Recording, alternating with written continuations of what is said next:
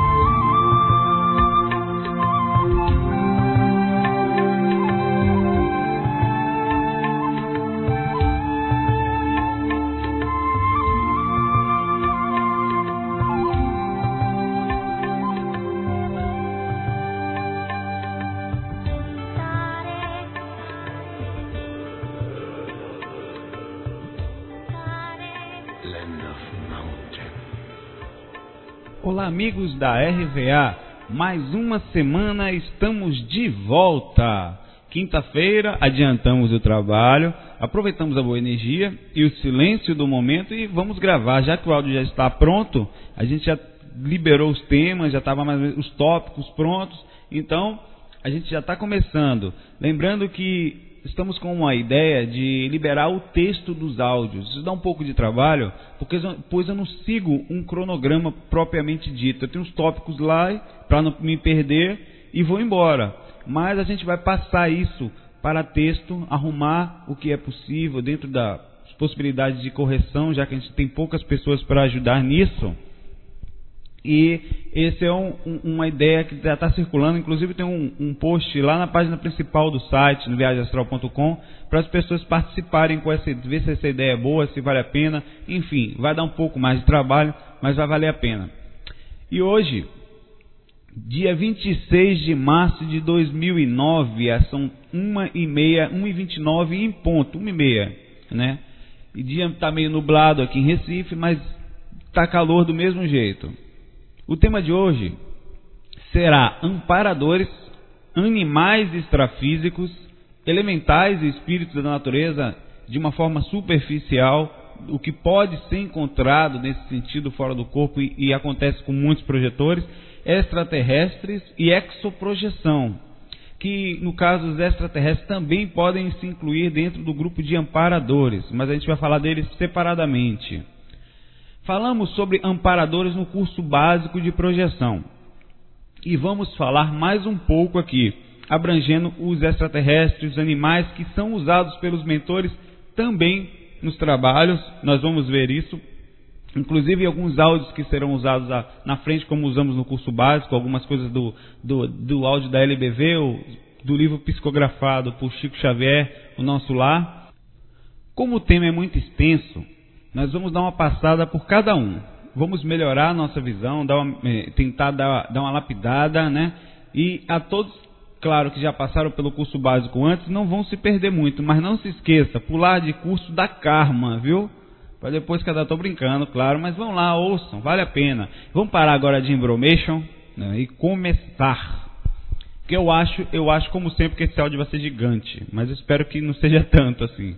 Então vamos começar falando de amparadores de uma forma não tão profunda assim, mas vamos tentar aprofundar mais a visão dos mentores.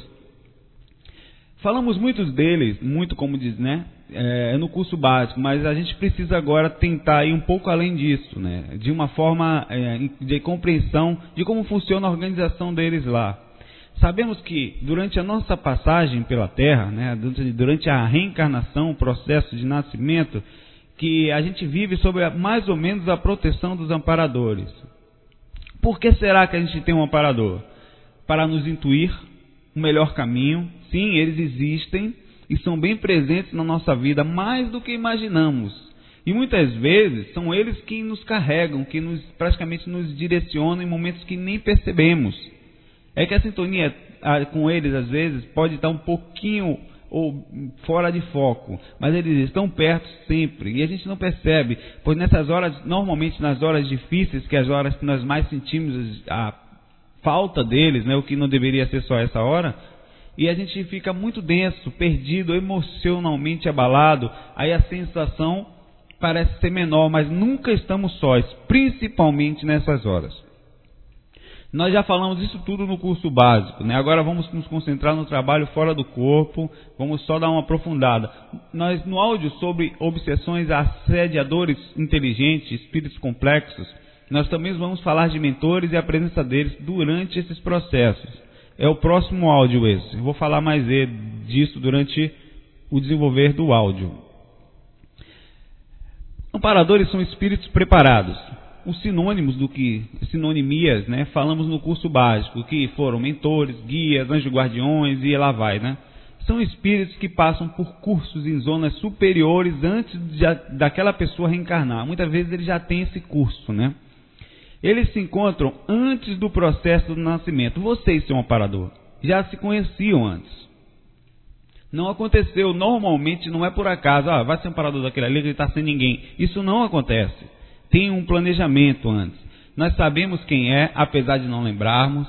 Eles podem ser alguém da família, no caso, alguém que desencarnou antes de você nascer, ou até no caso, durante o percurso, ele pode tentar te ajudar. Mas não vai ser esse o, o, o cara que foi designado a te ajudar antes de você nascer, necessariamente. E às vezes, a gente não tem ideia, a gente sempre fala isso, né, do amor que ele pode ter pela gente e a gente por eles. O amor pode ser milenar. O sentimento pode ser incomparavelmente maior que o amor que você tem por sua família, por exemplo. É um amor que vem de muito, muito longe. Então é bom saber que a ligação e a preocupação deles para com o nosso processo, para com a gente é enorme. A consciência deles está muito mais aberta e, e esperta para o que aconteceu também em outras vidas com você e do que você está passando e vai precisar passar. Os mentores podem ser também temporários, né, como alguns que vêm ajudar durante uma fase, em alguns momentos específicos da vida. Enfim, eles não têm a função de aliviar a dor do que precisamos passar. Isso é importante. A gente pensa que a função deles não é deixar que a gente não passe pelaquela dificuldade, mas é nos dar força para enfrentar as provas que vamos precisar enfrentar, as dificuldades que farão parte dos nossos processos. Eles intuem, acalmam, dentro e fora do corpo. São sutis, claro, por causa natural de suas energias, porém, em alguns casos, alguns amparadores podem não ter experiências com projeção astral de uma forma mais aprofundada. Como é que é isso? Não se engane, seu mentor, você pode do nada ter buscado o assunto, do nada eu falo assim, o assunto ter chegado na sua vida por algum motivo, o acaso não existe nesse sentido, mas seja a primeira vez em suas vidas anteriores até agora que você se envolve com um assunto de projeção específico, todo mundo é projetor, né? Todo mundo sempre saiu do corpo em todas as vidas que nasceu. O problema é que a pessoa não se lembra ou nunca parou para praticar, exercitar consciência, conscientemente, está russo. esse processo. E então o que, que acontece? Esse seu mentor que não conhecia sobre aquilo, ele não estava 100% preparado para aquele assunto, ele vai estudar e se preparar para ajudar o projetor. Ou seja, poxa, o meu, pode acontecer, o meu tutelado, a pessoa que eu fiquei, está tá estudando uma coisa que eu não conheço muito bem, então o que, que eu vou fazer? Vou, porque eles também estão aprendendo, não, não são pessoas perfeitas. Alguns podem se aproximar, podem até ser, no sentido humano, perfeito, mas normalmente não são assim. Também são seres que estão despertos, lúcidos, mas que estão evoluindo. E durante as suas projeções, então, como ele não está preparado, pode ser designado um outro mentor para lhe acompanhar até que, que o teu mentor normal, o teu amparador, que pode, a depender do seu trabalho, ser um ou mais, né, esteja pronto. E é preciso preparação para trabalhar com os projetores. Eles sabem disso. É preciso conhecer o processo. Então, assim percebemos como o estudo é fundamental. É por isso que eles cobram tanto da gente, dos projetores, da, principalmente daqueles mais estudados, que a gente faça as técnicas, a gente cuide do processo inicial e também cobram do que estão começando. Né? Você está começando do nada, eles cobram também de certa forma, eles dão aquela coisa. Nós falamos isso no primeiro áudio eles, ele coloca você primeiro para se motivar e depois trava a sua experiência para que você não se acomode. Porque muitas vezes a gente se acomoda porque acha que é deitar. Não, eu consigo. Eu deito, não faço nem técnica e saio. E você não é melhor que ninguém. O processo energético é o mesmo. Você não consegue sair todo dia, exatamente diariamente, da forma como equilibrado se faz, se não trabalhar suas energias. Porque se você não trabalha, tem alguém que está fazendo. Porque é, não, não existe meio termo. Se o chão está limpo, ele não ficou limpo do nada, alguém passou pano nele. Não existe mágica. Então, mais uma vez, tendo estudo e conhecimento, vamos colocar em prática. Vamos conquistar também pelo nosso esforço e não só esperando que o nosso coleguinha venha lá, vamos lá arrumar, limpar, tirar aquele cara ali. Eles fazem sim isso, mas eles vão cobrar e vão ser cobrados também pelos mentores deles de que a gente, que a gente faça a nossa parte. Enfim, os amparadores se interessam muito por projetores. Projetores que está no corpo e bem espiritualizado. É muito importante isso. E também sair dele e aproveitar enquanto o corpo adormece para ficar lúcido e ajudar no que for preciso. Eles gostam de pessoas dedicadas. E assim buscam essas pessoas. Eles admiram muito o projetor com essa consciência e o acompanham. E muitas vezes, mentores de fora vêm pedir ajuda ao seu amparador porque, digamos que você seja uma pessoa equilibrada, né, dentro dos padrões normais, ser equilibrado não quer dizer não ficar nervoso, não se chatear de vez em quando, não ficar triste, não é isso. É manter na medida do possível o pensamento equilibrado mesmo perante as dificuldades que vão existir. Então vem um mentor de outra pessoa, até de um desencarnado, e vem até seu mentor e fala, poxa, qual é a condição da gente fazer um amparo? Está muito difícil amparar aquele aquele nosso amigo porque ele está numa situação muito, muito densa. A gente precisa de um projetor. A gente precisa de, de, que faça isso conscientemente, que chegue até ele, bata um papo, e através dele a gente vai mexendo na energia. E aí, eles conversam entre si, explicam, se ajudam, participam. Há mentores muito elevados, né? e eles têm essa comunicação, essa organização, como o caso de algumas consciências que ajudam espíritos em massa que são muitas vezes mentores dos, mentores dos mentores. Esses são seríssimos e não perdem tempo. Procuram projetores sérios e bem conectados. E eles sabem disso facilmente. Eles sabem quem está bem e quem não está. Não adianta enganar, não adianta se fingir. Eles olham para a gente como se fosse um vídeo vivo que é assistido em milésimos de segundo. Não tem erro. Eles olham, eles sabem que a gente está equilibrado pelas energias, pelo nosso, o nosso estado emocional. Então, é, ou a gente está equilibrado ou não está. Eles sabem das nossas variações. De, eles sabem também dos certos momentos da vida que vai ficar mais a vida vai ficar mais difícil. Ó, meu amigo agora, no, o meu tutelado, como ele chama, não sei, nem chama ele de amparador, né? Deve ser o meu amparado, talvez. Está passando por uma fase difícil agora. Então, provavelmente as projeções deles vão dar uma parada ele vai precisar agora se preocupar um pouco mais. Ele, ou então ele até já sabe, ele vai passar agora pela fase difícil.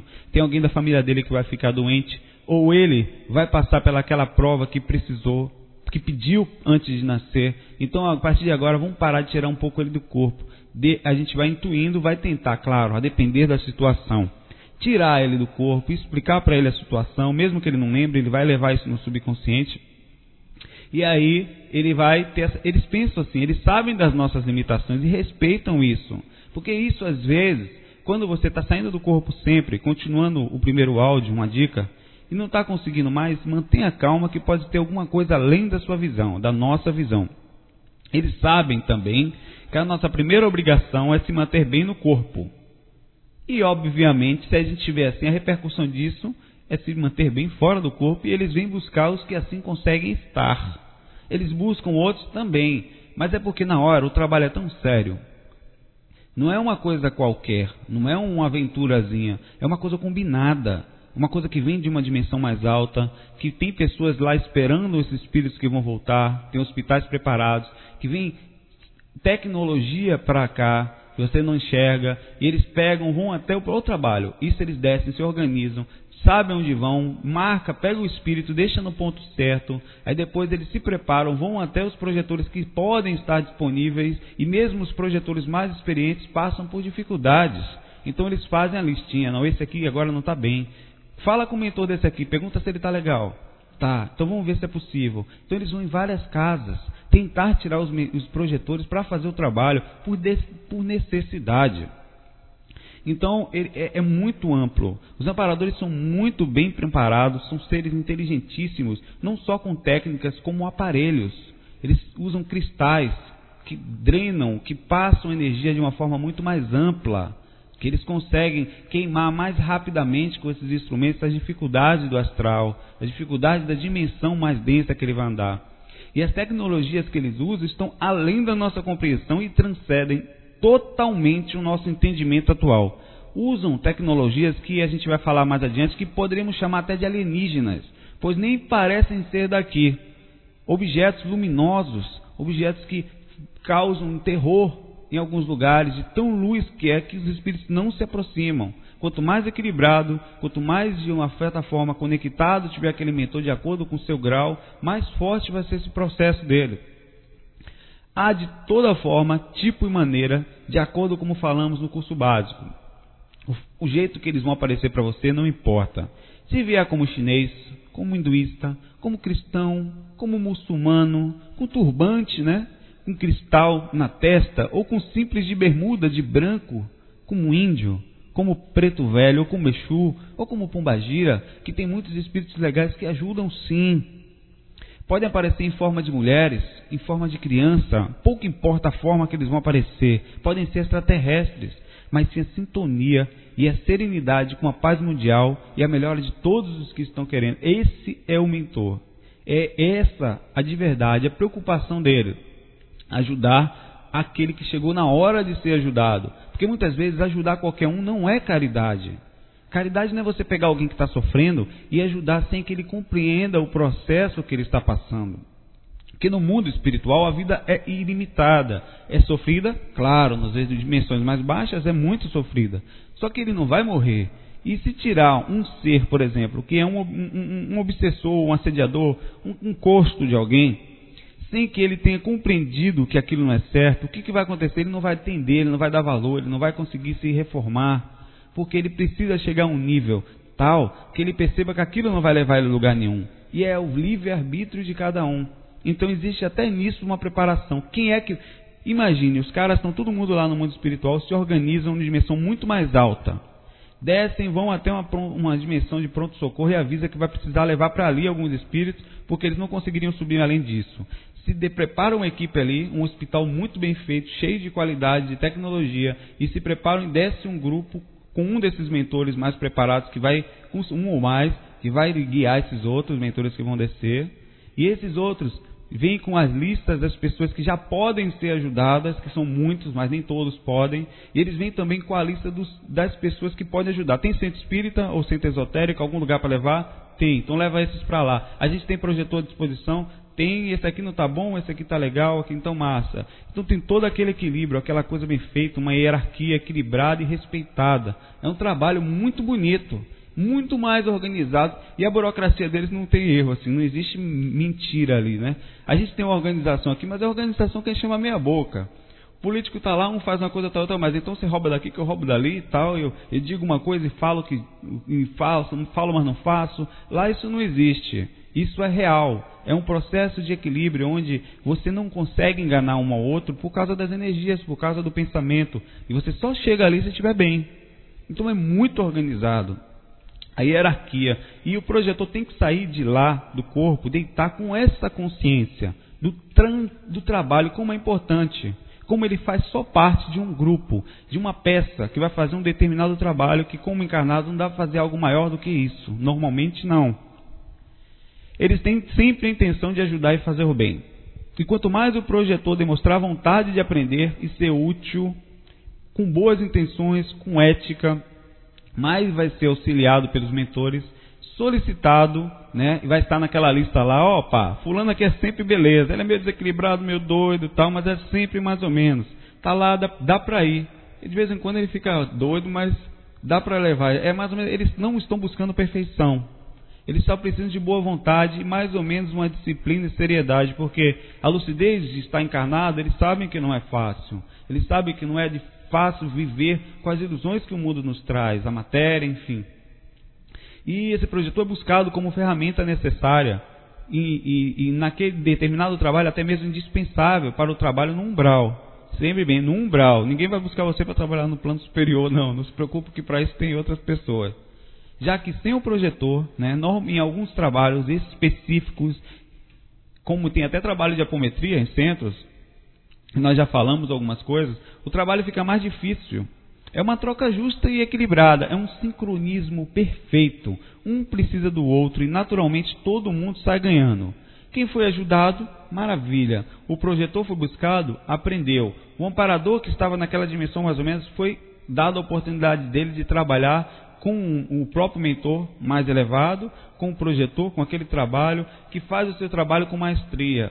O, o mentor que vem de cima, que consegue colocar em prática a todo esse trabalho, todo esse equilíbrio e assim sentir a beleza externa, de se sentir útil, de estar disponível, conseguindo amparar, levar seu tutelado e fazer ele aprender com o trabalho, aliviando muitas vezes, muitas vezes, muitas vidas de carga, queimando débitos passados em alguns casos, vidas de peso e adiantando todo o processo de trabalho já que na maioria das vezes o projetor está ligado ao mentor de uma forma mais profunda do que imagina, como a gente mesmo já falou acima. As projeções em massa, quer dizer, com vários projetores, são com toda certeza assistidas por muitos amparadores. Acontece com muita frequência trabalhos dessa forma.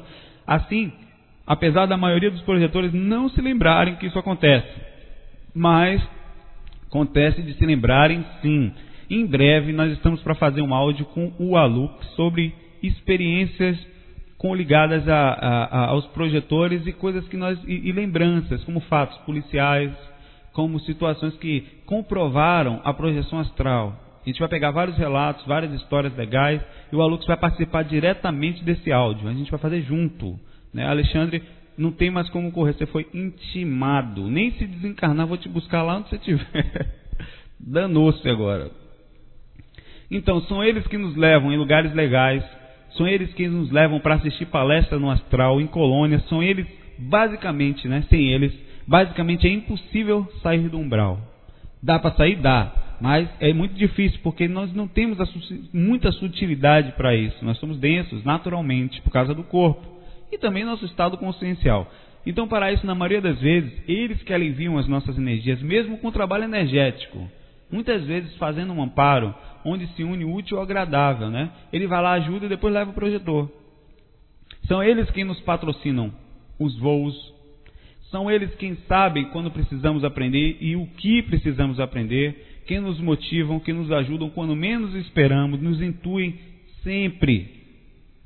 Então é sempre importante na hora do desequilíbrio calmar, porque você só pode, na hora do desequilíbrio, você tem que só pode você tem duas opções, ou desequilibrar de vez ou manter a calma e buscar uma solução acalmando a mente. É nessa hora que você vai ouvir uma intuição, ainda que ache que é seu pensamento, mas não vai ser o teu pensamento.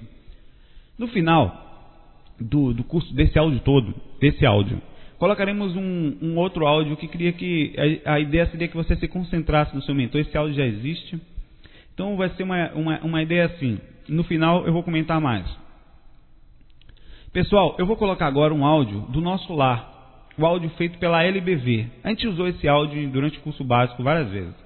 E tem muita informação boa ali. Nesse áudio teremos. É, é, foi engraçado, esse, esse, livro foi escrito em 1940 e tanto, mas tanto conhecimento riquíssimo. Então teremos mais ou menos uma ideia nesse áudio da consciência de como funciona a organização dos mentores e amparos, de onde vem, como o projetor precisa aprender essas necessidades, aprender a ter essa consciência de como é bem organizado o sistema, que não é nada assim, não, vamos lá, vai fazer o que hoje? Não, não estou fazendo, então vamos parar. Não existe isso. É muito bem feito. Eles trabalham nisso todo dia. A gente trabalha alguns 20, 30, 50 anos, 60 anos em um emprego quando é muito. Eles trabalham 300, 400, 500 anos, às vezes um só mentor. É um trabalho incessante, em que para eles não é um peso, é uma leveza, é uma alegria. E falta projetor e gente preparada para isso. Falta mesmo. Então vamos lá, depois eu comento o áudio todo que a gente ouviu. comento mais um pouco.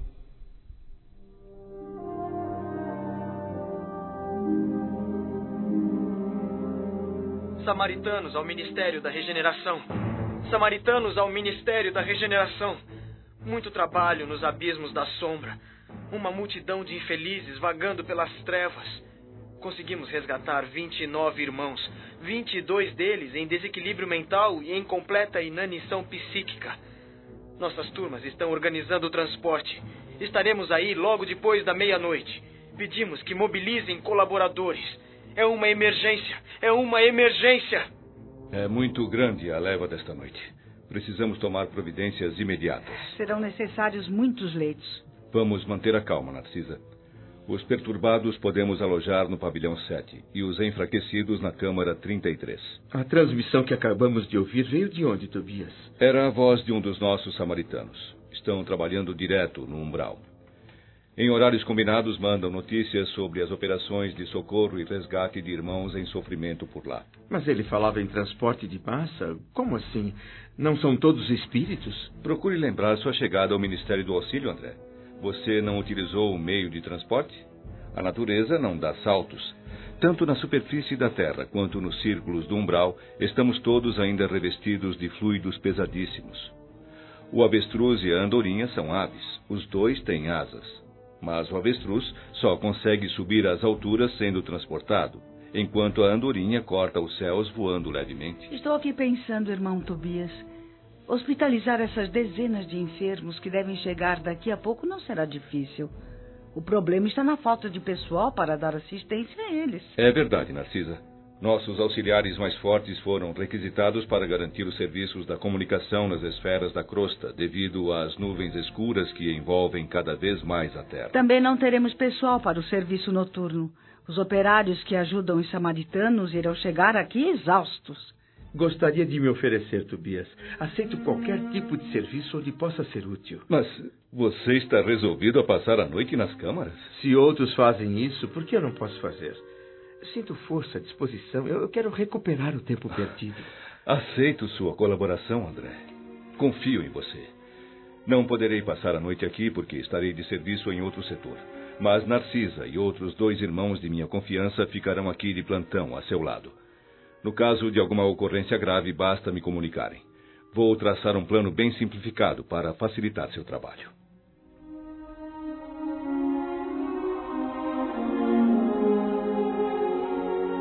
Toda essa correria começou logo após a prece coletiva do crepúsculo. Tobias ligou o pequeno aparelho receptor e a voz do samaritano surgiu dramática, provocando olhares preocupados em todos nós. Apesar de me sentir um pouco cansado pelo esforço feito algumas horas antes, meu coração estava pleno de alegria. Eu tinha uma atividade, afinal. Estava sendo útil o espírito de serviço realmente funciona como um poderoso tônico, aumentando o nosso vigor. Minutos depois, enquanto Narcisa e os demais providenciavam roupas e material de enfermagem, eu e Tobias fazíamos pesado trabalho de preparação no pavilhão 7 e na câmara 33. Francamente, eu não pensava nos bônus hora ou em qualquer outra espécie de compensação imediata que pudesse receber pelo que fazia. Não sei explicar o que se passava comigo. Quanto mais fadiga nos braços, mais profunda a satisfação. Reconheci agora que já tinha condições de comparecer feliz e honrado diante de minha mãe e dos benfeitores que um dia me receberam no ministério do auxílio. Bem, então nesse áudio que a gente ouviu agora, é, tem muita informação legal aí que a gente pode pensar. Eu vou comentar algumas coisas, né? vocês vão perceber muitas coisas além do que eu estou comentando. Cada um percebe uma coisa para aquele ângulo que para sua própria vida, mas os samaritanos, né, que é um grupo espiritual, mandam uma mensagem para a colônia Nosso Lar, que fica na terceira dimensão astral, né? E lembrando que na terceira dimensão astral ainda é umbral, como a gente falou no curso básico. E explicam que estão chegando alguns espíritos e o estado desses espíritos são muito desequilibrados. Só aí mostra, né? A gente já é, vamos partir do princípio que já desceu mentores mais alto do que essa colônia, chegou até eles, que participam junto com aquilo com o trabalho, enquanto outros descem, outros ficam esperando. E eles foram buscar projetores, que não está bem salientado ali no áudio. Se não buscaram projetores, levaram para centro espírita, levaram para centro esotérico, centros de umbanda, qualquer lugar onde eles possam ser ajudados. Mostrando aí uma, a, a organização e a seriedade deles no que diz respeito ao amparo, no que diz respeito. Tem uma parte que mostra a falta de trabalhadores. Lembra que a gente falou? Claro, né, pessoas que já desencarnaram e alcançaram um nível de equilíbrio. Também faltam esses. A, a, como é, a gente tem ideias de como é difícil achar alguém para ajudar, né? A, quem, porque muita gente, a maioria das pessoas não estão disponíveis. Falta, no fim das contas, a quantidade de pessoas para ajudar. Por isso que devemos começar com essa consciência. Se vai deitar, não vai deitar só para amparar. Você vai ter vários momentos. Mas a primeira coisa é isso. Porque a gente já disse, alívio energético, conexão maior, utilidade, fazer parte de um grupo sério de trabalho, adiantar. Tem uma hora, inclusive no áudio, que André Luiz se coloca à disposição para ajudar. Ele fala: Não, eu quero ajudar. Só que o, um dos mentores que estava lá, que é mentor dele naquele momento também era, na colônia, e fala para ele: Mas você já está cansado. Mesmo assim, André Luiz insiste, e ele não, e o mentor sabendo, precisando, não diz não. Né? Olha só, uma vez que é absolutamente urgente a necessidade de pessoas para o trabalho, e ele aceita feliz, e ele fala, tá bom. E assim com o projetor, também é assim. O problema é que a maioria tem boa vontade, mas não se prepara do jeitinho e com a consciência correta. A boa vontade já é maravilhosa. Não estou não tô crítico, pelo contrário, estou enobrecendo, falando bem. Porém, com essa boa vontade, a gente precisa continuar criando essa consciência. É preciso gente que queira ajudar, que tenha uma certa preparação. Na verdade, esse equilíbrio ele não é fácil. Se manter bem sintonizado é quase impossível aqui no umbral, ainda mais o tempo todo. As variações vão ser muitas. A exemplo dos espíritos dementados, que são cuidados, né, que ficam muito tempo ali naquelas zonas de loucura, nós muitas vezes estamos mais ou menos nessa condição, onde vivemos mergulhados em nossos pro problemas e dificuldades, vivendo para o trabalho às vezes, a gente não tem culpa de ser assim, não. Isso foi passado culturalmente de uma geração para outra. Né? A gente tem que estudar e manter aquilo que a gente se encheu para fazer, e não sobra tempo para mais nada, nem mesmo para cuidar da espiritualidade, como se não existe, como se existisse divisão. É tudo espiritualidade, trabalho, estudo, dia a dia, cada coisa que você faz tem espiritualidade. Essa divisão ela é meramente ilusória e humana, como humana imperfeita. E assim a gente vai mergulhando nessa inconsciência total, muitos de nós, sendo mergulhados cada vez mais pela dimensão material e acreditando, como num sonho, que aquilo é só aqui e aquilo é realidade. Uma cultura, uma sensação é passada de pai para filhos, ainda é, mas eu acredito muito que isso está mudando. Esperamos que os espiritualistas de hoje Passem, as pessoas com uma consciência jamais, passem para seus filhos a certeza disso, do mundo espiritual, para que cresçam sem essa dúvida, sem essa, essa, essa, essa, essa visão embaçada que nós crescemos. E assim abrir o coração para o estudo e para a prática do bem geral desde novinho. Mas, mesmo assim, o mentor diz a André Luiz que vai traçar, mesmo ele sendo querendo boa vontade, ele querendo ajudar, ele não quer ficar, está cansado, ele vai, eu vou traçar um plano mais simplificado para você. pois sabe que apesar da boa vontade do André Luiz, não vai poder exigir mais de alguém que ainda está começando. André Luiz tinha acabado de pouco tempo que ele tinha desencarnado, né, naquela época. Imagine um projetor que ainda está no corpo, inclusive, que tem limitação de consciência. Não, a, a André Luiz já estava liberto, já tinha passado pelas dificuldades, a limitação das ilusões que temos no mundo e assim eles têm uma consciência muito grande, muito plana sobre nós. Não há cobranças. Mentor, uma, uma, uma coisa engraçada, uma, na verdade é uma, não é engraçada, é uma, uma dica para todos nós que vamos encontrar médiums, que encontramos fora do corpo espíritos, que se médium falar isso para você desse jeito, você não é médium, espírito chegar, desconfie que mentor que é mentor equilibrado, não é julgando, não é certeza. Eu e qualquer um outro para qualquer um outro, raramente cobra de forma dura seus tutelados. Desconfiem quando isso acontecer. Eles são, claro, energéticos, falam com dureza, mas são amorosos. Algumas vezes se colocando, eles não colocam peso nos seus ombros mas deixam as coisas tranquilas, as obrigações eles falam, você tem que fazer isso, certo? Mas numa boa. Você tem, você, temos que sempre filtrar com carinho as comunicações que nos chegam. É maravilhosa essa consciência dos amparadores para com os projetores. Como falamos, claro que tem amparadores que espíritos que podem chegar e falar alguma coisa, não necessariamente ter aquela evolução toda, aquela consciência toda. Como falamos no curso básico de projeção, os a gente sempre diz que os bons projetores são como pérolas para os mentores, são raros, né? São necessários e são admiráveis. É lindo ver alguém encarnar, vencer a barreira das energias, da, da disciplina, das dificuldades do dia a dia, conseguir manter equilíbrio interno e, acima de tudo, ainda ter a consciência da espiritualidade e de que essa é a nossa realidade, o nosso verdadeiro INSS, digamos assim.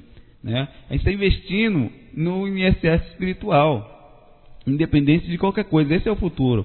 Coitado, de certa forma, daqueles que vivem apagados para o lado bom da vida, para a espiritualidade, que esquecem de tudo e vivem só para si mesmo, que se enchem os cofres da sua aposentadoria linda na, na velhice física, e esquecem de depositarem créditos no seu INSS espiritual, sabe?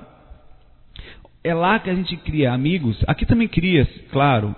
Mas lá a gente cria muito amigos que vão se lembrar, que vão fazer parte. É, você está criando coisas que vão além. Além das amizades daqui da vida que também existem. Das coisas boas que nós fazemos enquanto encarnados. Eu não estou falando só fora do corpo. Estou falando agora de tudo. A gente cria amigos, simpatias, trabalho e já adiantamos os nossos futuros trabalhos depois daqui. Pois o futuro é onde? Na faculdade que deseja terminar? no emprego que deseja ter ou no filho que vai nascer. Tudo isso é maravilhoso e é futuro, sim, também. Futuro terreno. Mas o verdadeiro e permanente futuro não é aqui. A gente não está falando com isso que tem que diminuir uma coisa e levar a outra, não. Equilibrar, puxar a balança para o meio. Massa, trabalhar é importante, fundamental para que eu mantenha um nível de equilíbrio necessário físico mas o meu nível de equilíbrio espiritual não depende disso. Ele vai se equilibrar com isso, mas não depender. Porque tem pessoas que vão ser pobres a vida toda. Por quais motivos eu não sei, mas elas vão ser. Isso não quer dizer que elas sejam espiritualmente pequenas. Tem pessoas que nunca vão fazer, nunca vão ter grandes planos.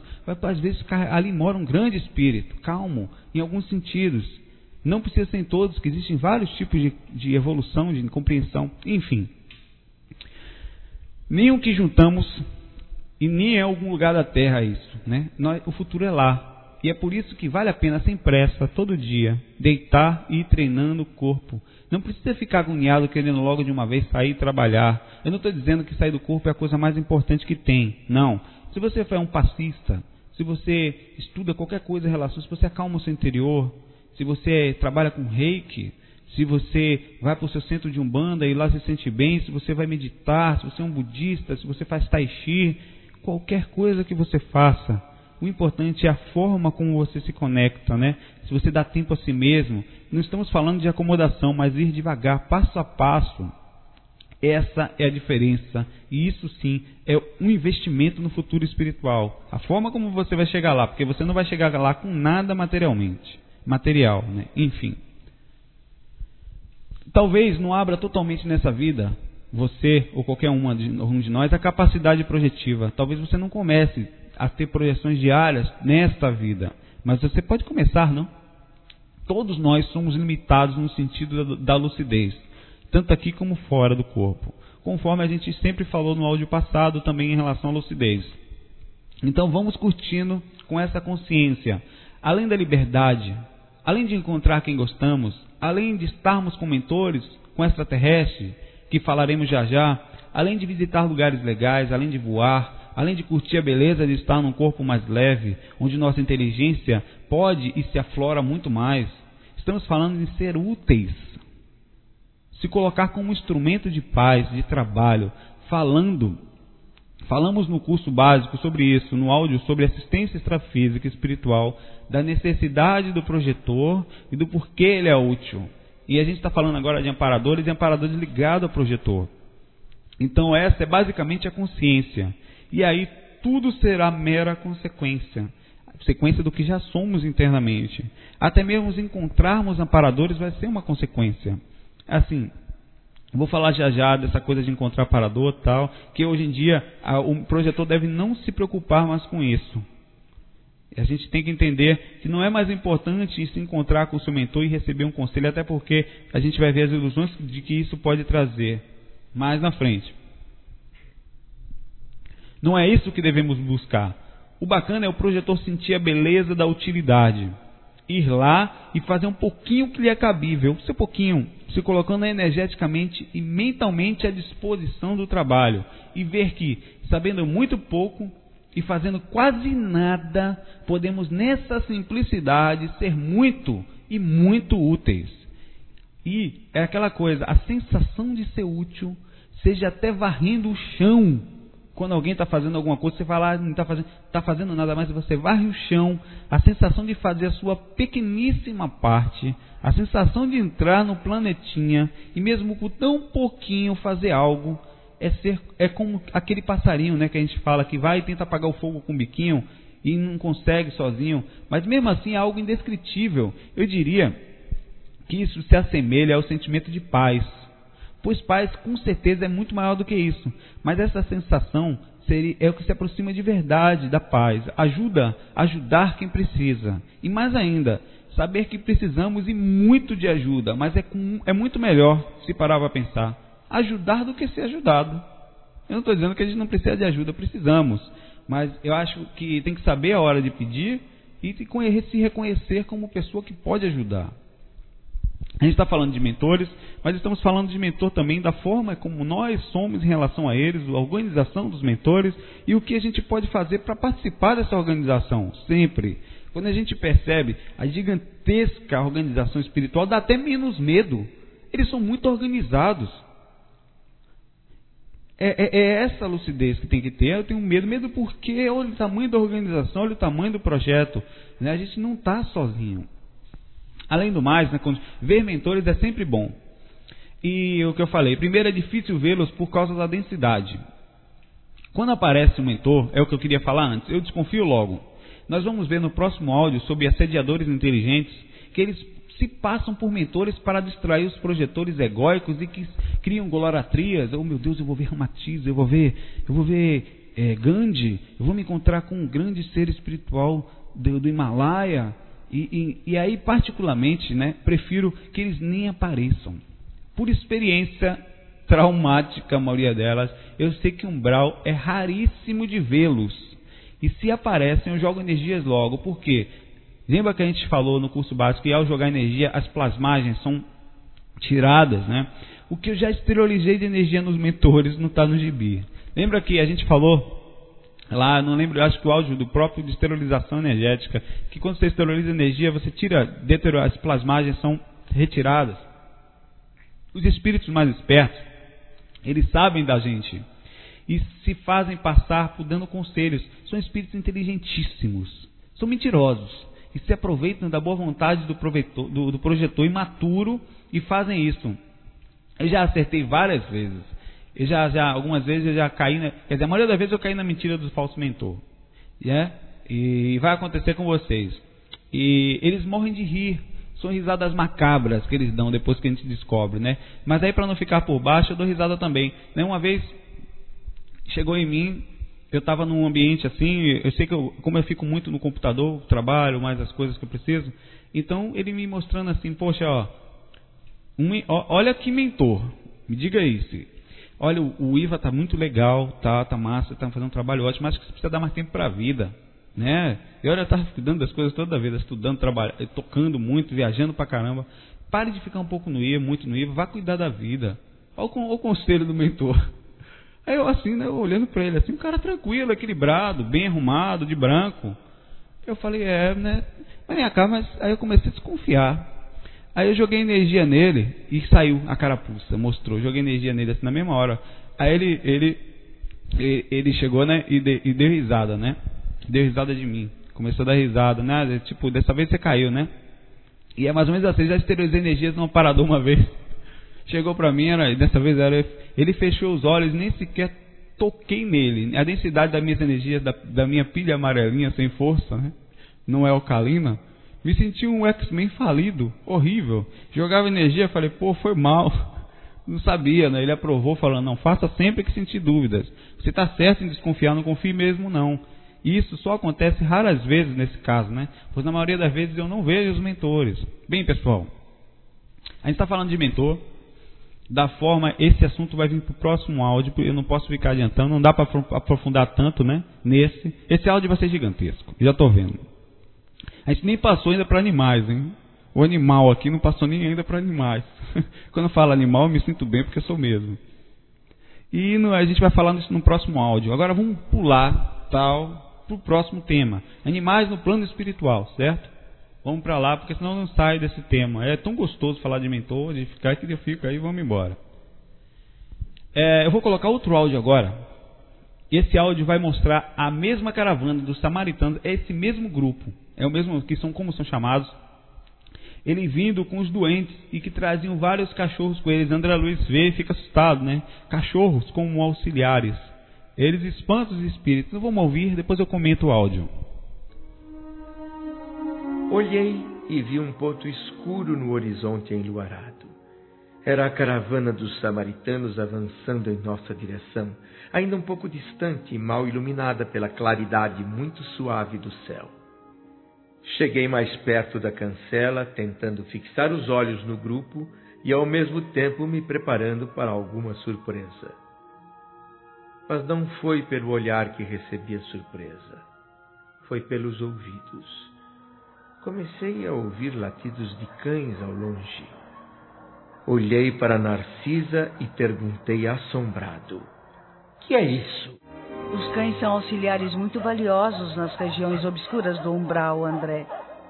Porque o local é habitado também por verdadeiros monstros, além dos seres humanos desencarnados. Bem, mas não temos tempo para falar disso agora.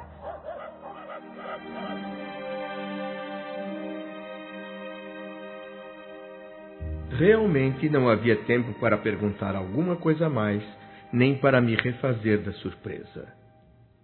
A caravana dos samaritanos já estava próxima, e Narcisa voltou sua atenção para a chegada do pessoal. Olhei atentamente para o grupo fora do comum. Havia seis grandes carros, lembrando diligências, puxados por animais parecidos com as mulas terrestres. Uma matilha de cães alegres e barulhentos corria em volta deles. Mas o que mais me prendeu a atenção foi um bando de aves esquisitas, de corpo volumoso, que permanecia voando em círculos a pequena altura sobre os carros e produzindo ruídos estranhos. Por mais que me esforçasse, não pude conter a curiosidade. Narcisa, por que os samaritanos não utilizam aeróbus? Não pode ser usado no umbral? Não, André, porque há uma diferença de densidade da matéria. Fazendo uma comparação bem simples, é como se fossem o ar e a água. O avião pode cortar os céus do planeta voando a grande velocidade, mas não pode cortar as águas do mar. A solução seria construirmos aqui máquinas com as características de um submarino. E por que não fazem isso? Principalmente por espírito de compaixão pelos que sofrem. A ordem dos núcleos espirituais superiores é empregar aparelhos de transição. Outro motivo é que, em muitos casos, não se pode dispensar a colaboração dos animais. Ah, ah, como assim, Narcisa? Uh, os cães facilitam bastante o trabalho dos samaritanos. Ah, é? As mulas, além de suportarem pacientemente suas cargas, fornecem calor em certas regiões onde é necessário. E as aves que chamamos de ibis viajores ajudam na proteção da caravana, devorando as formas mentais odiosas e perversas que eventualmente surgem no caminho. Não. Isso quer dizer que elas entram em confronto direto com as trevas umbralinas. Mas se você tiver maior interesse quanto à participação dos animais em nossos planos, procure os parques de estudo e experimentação no Ministério do Esclarecimento.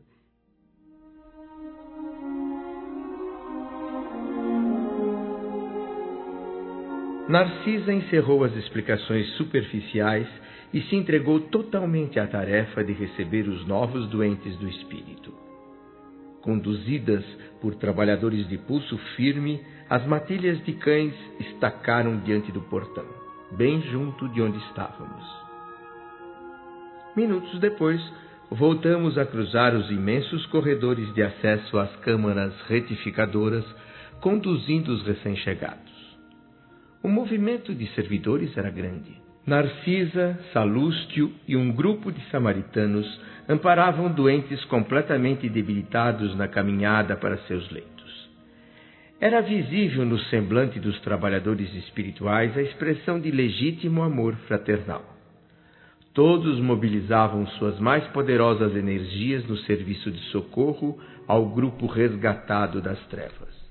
Bem, nós vimos agora carros puxados por animais, cães ao redor, mas o que chamou a atenção ainda tinha, ainda, que ainda tinham aves esquisitas que voavam em cima da equipe dos carros. As aves são usadas pelos mentores para comerem o que eles falavam, né? para comer o que eles chamam de plasmagens mentais do umbral. Eles falam do transporte que usam também, da forma como se movimentam. Olha só, de novo, isso na década de 40. Imagine hoje, já que a tecnologia avança em todas as dimensões. Eles falam também que as mulas suportam cargas. No caso ali, estavam usando mulas e fornecem calor lá. Coisa que o aerobus, como é descrito no livro Nosso Lar, é um tipo de transporte que é um ônibus que voa, não consegue fazer tão fácil, porque a mudança de frequência para ele é complicada, por causa da densidade também muda. E essas aves e esses animais sentem menos isso. Então eles chamavam essas aves também de ibis voadores que devoravam as formas mentais, as plasmagens, e também combatiam os espíritos que tentavam, estavam ali, que não queriam que aqueles outros fossem ajudados. Esses espíritos morriam de medo delas. Assim como os mentores, os, é, a, os outros espíritos também usam animais, a gente vai falar já. já, já. Os seres do umbral, eles usam aos montes gatos, cães, tigres, onças, bicho preto, coisas estranhas que mordem, que arranham. Parece filme de terror. E uma vez eu fui mordido. Né? Foi, é, foi uma história engraçada. Muito mais fácil contar uma história pessoal do que viajar nos outros relatos. Mas eu acho legal, eu sempre lendo. Uma vez eu vi um ruído de um tigre. Eu estava passando no lugar, eu vi um, aquele coisa horrível, né? Um barulho de um tigre. E eu não pensei duas vezes, tinha certeza que tinha um monstro tipo, atrás daquele lugar lá. Então eu comecei a correr. Mas corri, parecia correndo de escova. Que nem doido. E eu senti que o bicho estava atrás de mim, né? Foi desesperado, corria mesmo, igual um condenado. Até que bateu um clique e pensei, poxa, eu, tá, eu tinha perdido a consciência um pouquinho. Estou consciente, estou fora do corpo. Esse bicho não vai me matar. E posso me defender mesmo assim. Mesmo que ele seja enorme e horroroso, eu vou voltar. Né? Eu sei que eu tenho um mentor por perto, eu acredito que ele esteja aqui por perto. Mesmo assim, eu vou voltar e vou tentar me defender energeticamente. E virei.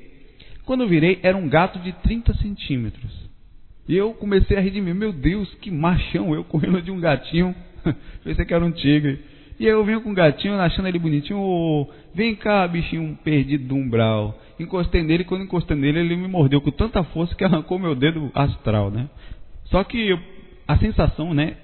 Eu falei na hora, bicho malvado, deu vontade de dar um chute no gato. Porque eu não vou mentir. O bichinho era horrível.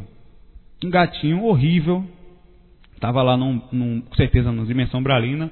Pensei que era um monstro. Quando eu viro, vejo um bichinho, vou brincar com ele, fofinho, ele arranca meu dedo astral. Ele me passou essa ideia, né?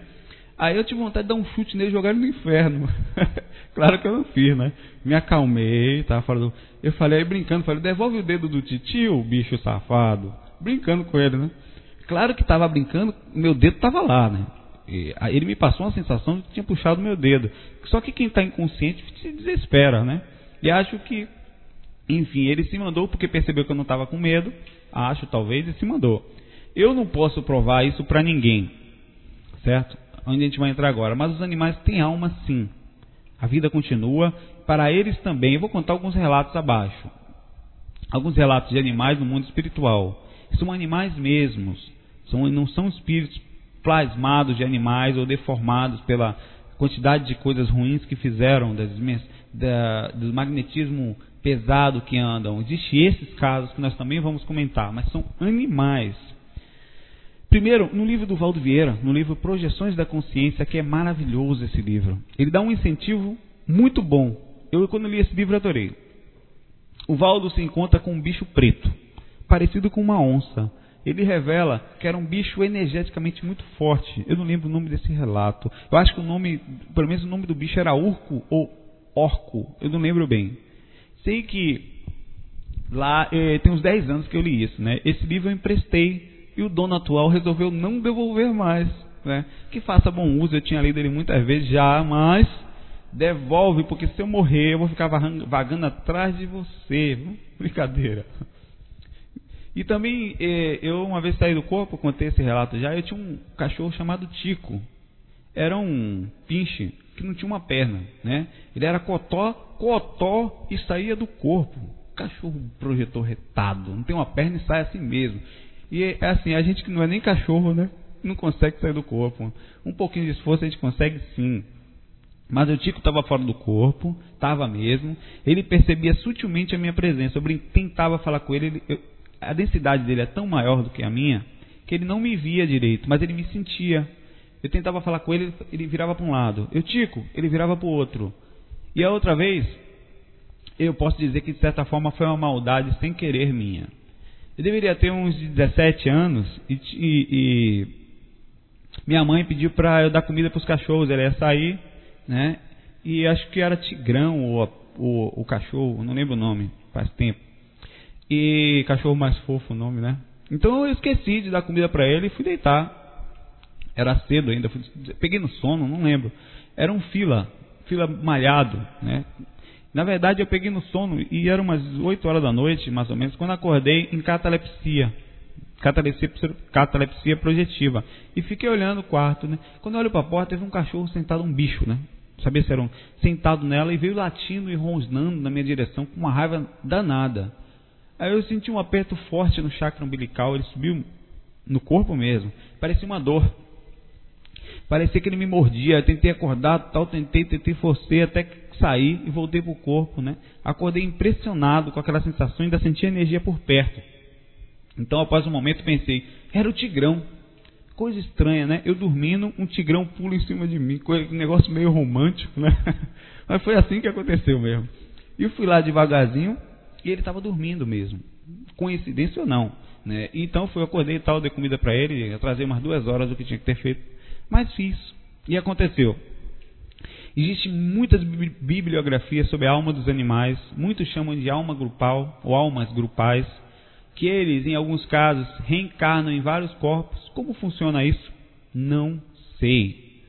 E também os animais que estão mais perto dos homens são os, digamos assim, os que estão mais evoluídos são o cavalo, o gato e o cachorro. São os animais que se aproximam mais da evolução do homem. E que um dia esses animais passarão a ser como nós somos, talvez em outro planeta, não sei quando, nem em qual milênio, em tempo não importa na verdade. Mas que são evoluções paralelas e as nossas, que participam de um tipo diferente de, de entendimento, de compreensão, onde se mantém preso, no caso deles, ao instinto, mas existe aos montes, em todas as dimensões, pelo menos com certeza nas astrais. Eles têm, os animais, um alto poder magnético de manipulação energética. É preciso respeito para com os animais. Um dia veremos todos como iguais. O projetor que treina diariamente por um certo tempo, né, que ele vai encontrando animais fora do corpo, sim, até mesmo seus animais domésticos. No livro do Wagner tem uma animação que o projetor voa com o seu próprio cachorro, uma feita por Glória Costa. E isso, o Viagem Espiritual 2, tem até disponível no site do Wagner, o ippb.org.br, um site muito bom e é gratuito esse livro. É só ir lá, copiar e ler para ouvir. Ou ler para ouvir, meu Deus do céu, e ler, esquece o ouvir. E assim aumentará seu respeito com a natureza no sentido geral. É preciso equilíbrio e não radicalismo nas atitudes, viu? Muitos vão se radicalizar de vez, mudando hábitos da noite para o dia. Ou então, não, ah, não, isso não funciona, não existe, isso é maluquice. Mas enfim, cada um segue o caminho que acha melhor. É preciso que respeitemos a todos. Não é uma questão de acreditar. É só começar a sair do corpo e vai ver. Tão lúcido ou mais que a sua melhor situação mental que você lembre. Né? Então não há dúvidas. Ficam constatados que os animais conseguem muitas vezes observar coisas, energias e espíritos e a gente não. Ora, Será que eles só vêm? Claro que não, eles também continuam. Eles também têm alma. Existem casos de espíritos que conseguem manipular animais, mas isso é um assunto para extensão, extensa discussão.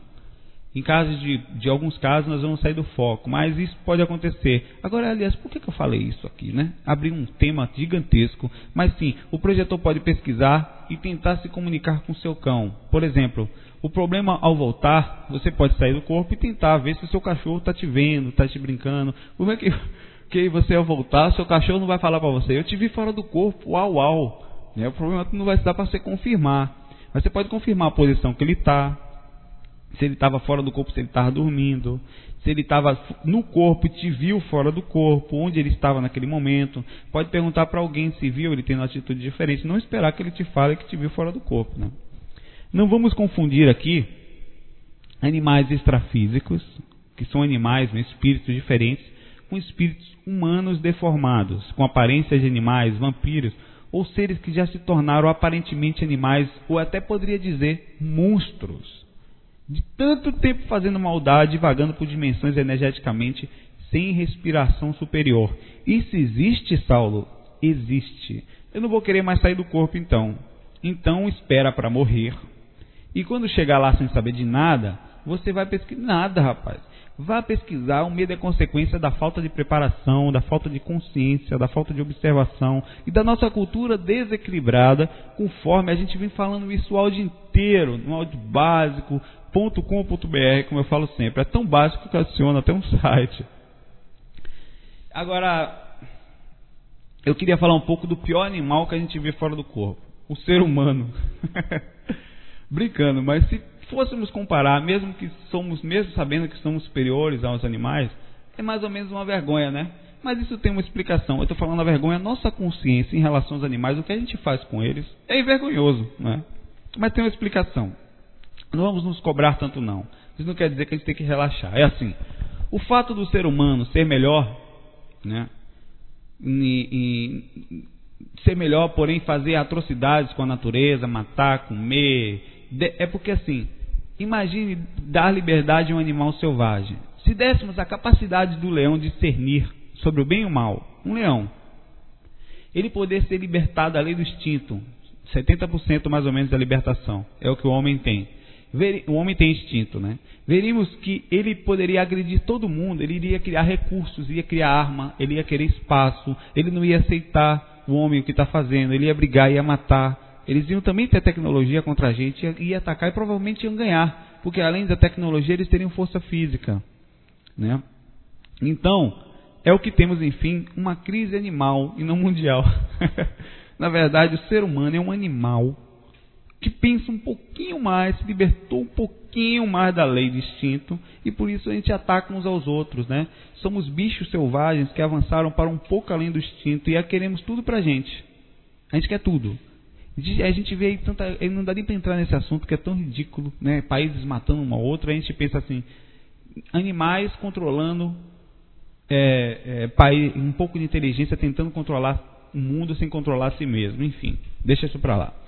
Segundo Valdo Vieira, há vários níveis diferentes de criaturas no plano astral, níveis evolutivos diferentes em zonas sombrias ou mais atrasadas. Tem animais pesados também, não só animais que ajudam mentores. parecem pesados porque são usados. Os animais eles são usados por todos. Como assim? Como você pode ter um, animal que é treinado para atacar, tem outro que é treinado para balançar o rabo e brincar, para ajudar, para salvar. Enfim, é a mesma coisa no plano espiritual. E para eles é importante, porque o convívio com os seres mais avançados, mesmo esses animais convivendo com espíritos, para eles é uma evolução. E parece passar por um tipo de degeneração ou situação visual nada agradável. Isso a gente vai falar tanto de espíritos como de animais mesmo. Ele diz que tem os endógeos, os Vieira separou, que é animais que vivem escavando a terra, seres extrafísicos mesmo. Tem os cavernícolas, seres que vivem em cavernas, são animais que vivem em cavernas, né? animais mesmo. Tem os folióbios, ou foliobos, sei lá, animais de covas e montes de terra, são aqueles fofos que chamamos de oceiros no curso básico, lembra? Que ficam no cemitério. Os topóleos que vivem embaixo da pedra e do solo, existem esses animais também. E os trogloditas são homens, espíritos deformados que habitam as cavernas. Existem. Muitas vezes são os demônios. São os que chamamos de capeta, diabo, crambuião, coisa ruim, enfim.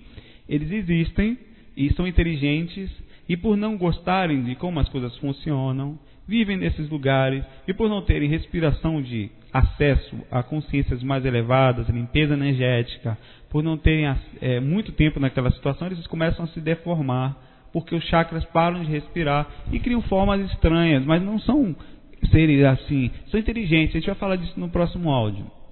Deus permite, a criação permite por um motivo básico, aprendizado. Eles escolheram e assim vai. É aula de ciência espiritual. Vamos lá. É claro que existe muito mais do que isso, né? Além dos animais, temos também os elementais. Vamos falar um pouquinho dos elementais agora. Certo? Eu estou falando do que a gente pode encontrar de variável fora do corpo. A gente vai falar, continuar para a parte mais forte no próximo áudio. Espíritos da natureza, seres que vivem nos rios, nos mares, seres que são, na maioria das vezes, invisíveis até mesmo para o projetor fora do corpo. Não dá para aprofundar sobre cada um, né? até porque não tem como saber todos. São os bichinhos. Uma vez eu vi uns bichinhos pequenos, engraçados. Alguns chamam de gnomos, porque, segundo a descrição, parecem muito gnomos o que eu vi. Eu não fumei nada, eu estava fora do corpo, não estava doidão, nem bebo. Esse é um relato que está no site faz um tempinho já, e é, eu acho que alguns anos, chama Viagem Espiritual na Amazônia tá lá, eles existem, são uma graça. Pelo menos o que eu vi, achei, os que eu vi foram legais, né? Se existem gnomos malvados, eu não sei, né? Vai de cada um que viu, eu não duvido de nada. Eu sou igual o Jô Soares, né? Eu tô aqui agora, se essa caneca falar oi, Saulo, eu falo oi, caneca também, não duvido de nada. Também, eu não nesse caso, eu vou pesquisar, não espero a caneca falar oi, né? Não quer dizer que eu vou ficar perguntando se ela vai responder. Mas eu saio do corpo, vou mexer, vou ver se existe, vou participar, vou aprender. Estou disposto a aprender. Todo mundo tem que estar assim, aprender o que vier se existiu ou não, a gente vai ver com calma. E os que eu vi eram muito tímidos. Eles pareciam ter algo que deixavam com medo de mim. Eles tinham medo de mim. Só quando eu me emocionei muito, que eu fiquei emocionado com o que eu vi, que um deles se aproximou, né? E tem lá, né? Brincou comigo, tal, enxugou uma lágrima. Mas eu acho que eu devo ter ficado com energia melhor naquela hora, por causa daquilo. Porque não, eles estavam com medo. Eles só estavam lá porque tinham um, um espírito mais evoluído lá, que ficou perto nessa hora e eles acreditavam. Na hora que esse cara foi embora, eles foram embora também, me largaram sozinho lá. Ele, eu acho que cuidam da natureza, cuidam das árvores, pelo menos eles estavam perto de árvores, de essências espirituais de cura, são eles que manipulam isso. É, muitas vezes mentores vão buscar essências energéticas da natureza e esses elementais são os espíritos que têm acesso mais fácil a isso, que participam da, da, e conseguem passar essas essências. Então é uma coisa muito bonita, é um sincronismo muito bonito, é uma evolução. Como funciona profundamente, infelizmente, não dá para falar com certeza. Por isso que é legal sair do corpo. Vamos lá, vamos ver, vamos aprender. Postem aí o que vocês sabem sobre isso, tanto de, de, de livros que existem, como experiências que existem. Postem nos comentários, manda um e-mail, que tudo a gente adiciona. As inspirações de muitos filmes vêm sim de coisas como essa, né? Tanto pela clarividência como das andanças inconscientes ou semi fora, ou semi fora do corpo, semiconscientes. E não duvido de nada do mundo espiritual que eu falei, né? Eu prefiro ir aprendendo. Eu, eu sei que é um mundo muito grande e que aí cada dia a gente aprende mais. E quanto mais aprende, mais vê que sabe pouco. Uma coisa é estudar para sair do, para sair do corpo. Tem um conjunto de técnicas e de preparação, a outra é estar fora do corpo, no local, onde sempre temos novidades, a mente tem que estar aberta, isso é fundamental. É diferente de acreditar, sabe? Eu, se talvez, se eu não tivesse visto, eu iria ler, achar bonitinho e acreditar, mas eu nunca ia ter a certeza. Eu sempre ia pensar, será que é verdade? Eu nunca vi fora do corpo. Eu ainda tenho uma visão maior por causa da projeção desde moleque. Mas mesmo assim eu vi. Então você vive, você convive sem precisar de crença. Sem precisar de acreditar, mas tendo certeza. Há também seres no mar.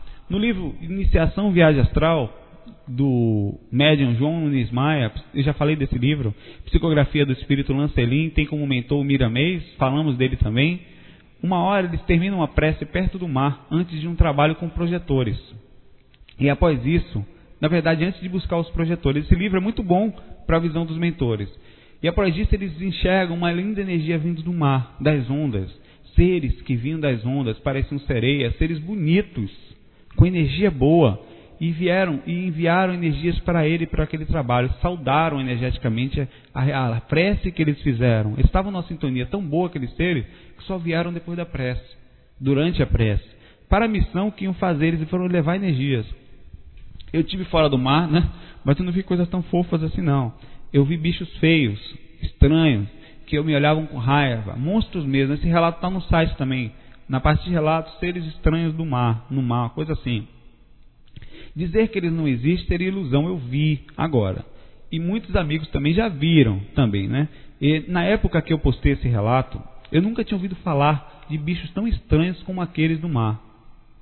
Eu postei, falei que era estranho mesmo, lá que eu não sabia.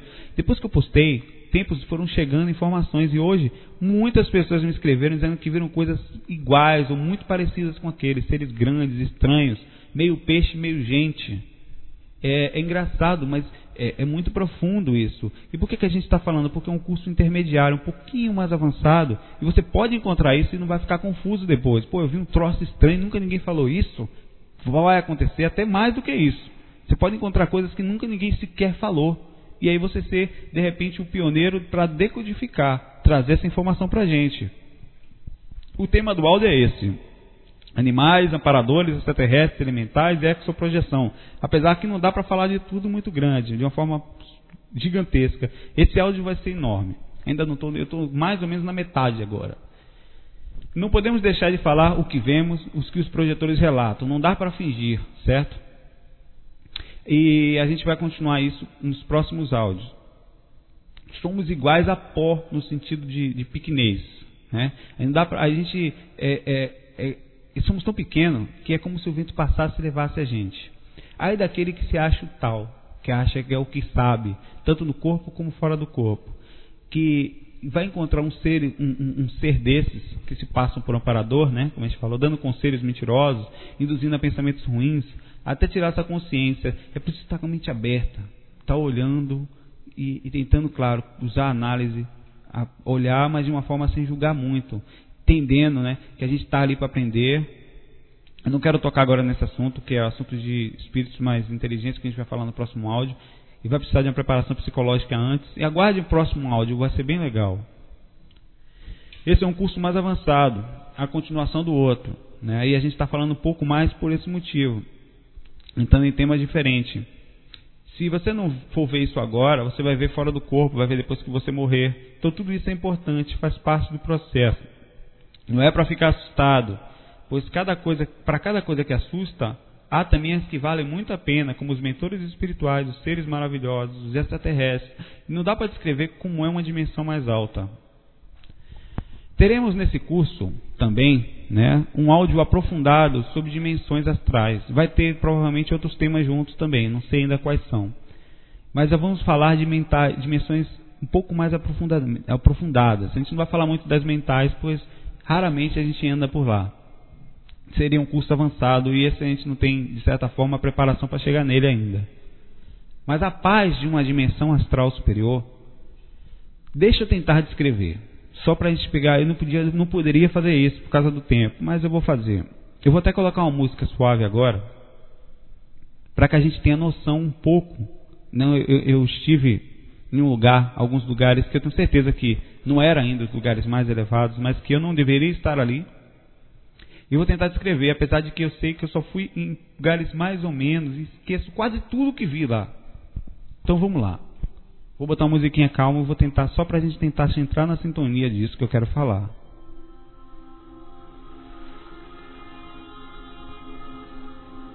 Sabe o que é sentar num lugar sem sentir agonia, sem se preocupar com assalto, com horário, com mosquitos, com nada. Sentir os pensamentos se manterem lindos, olhar ao redor, só ver árvores, lagos, mares lindos. Sentir absoluta tranquilidade, centro e serenidade. Sentir o coração limpo, a mente totalmente calma.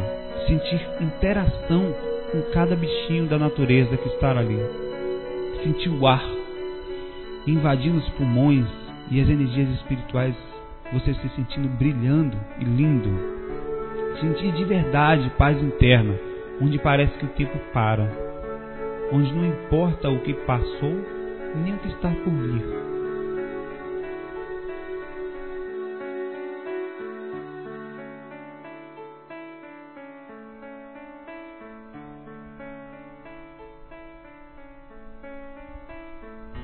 Pois é.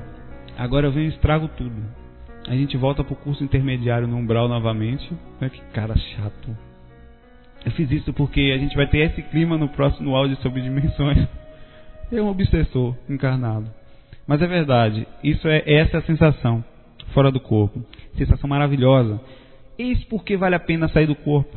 Às vezes para lembrar disso, bem que seja um pouquinho, ou de vez em quando dá uma coisa interna que só sabe quem passou ou quem passa. Palavras são limitadas para descrever isso. Por isso que coloquei uma musiquinha, talvez para ajudar mais ou menos a imaginar. Isso é estar na dimensão superior. E até hoje, lembro-me de poucas, pouquíssimas. Mas não quero sinceramente ir sempre lá. Não quero não.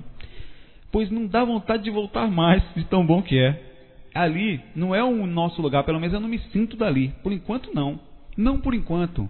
Não quero nem posso voltar. Ali é o lugar de presente dos caras, dos mentores. Depois de algum amparo, depois de algum trabalho, onde a gente vai.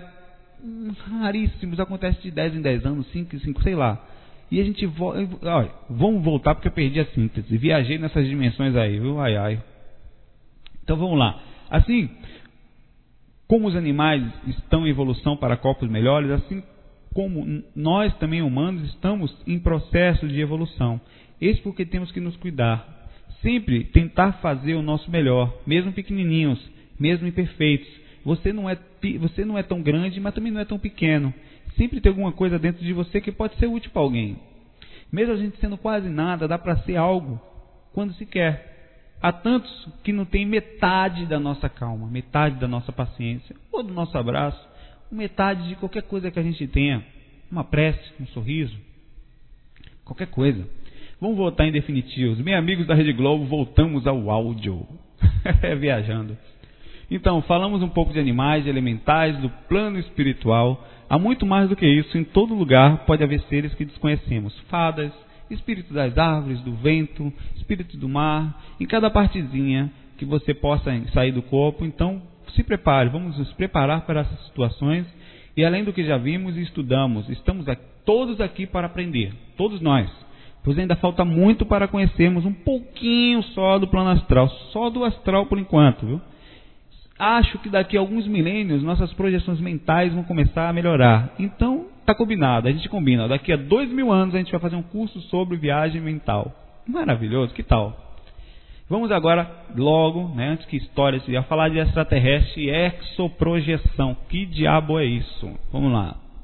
Existem, sim, existe extraterrestre existem de todo tipo. São ruins? Não são ruins. Não podem ser ruins. A evolução natural do universo não permite que seres sem ética viajem pelo espaço.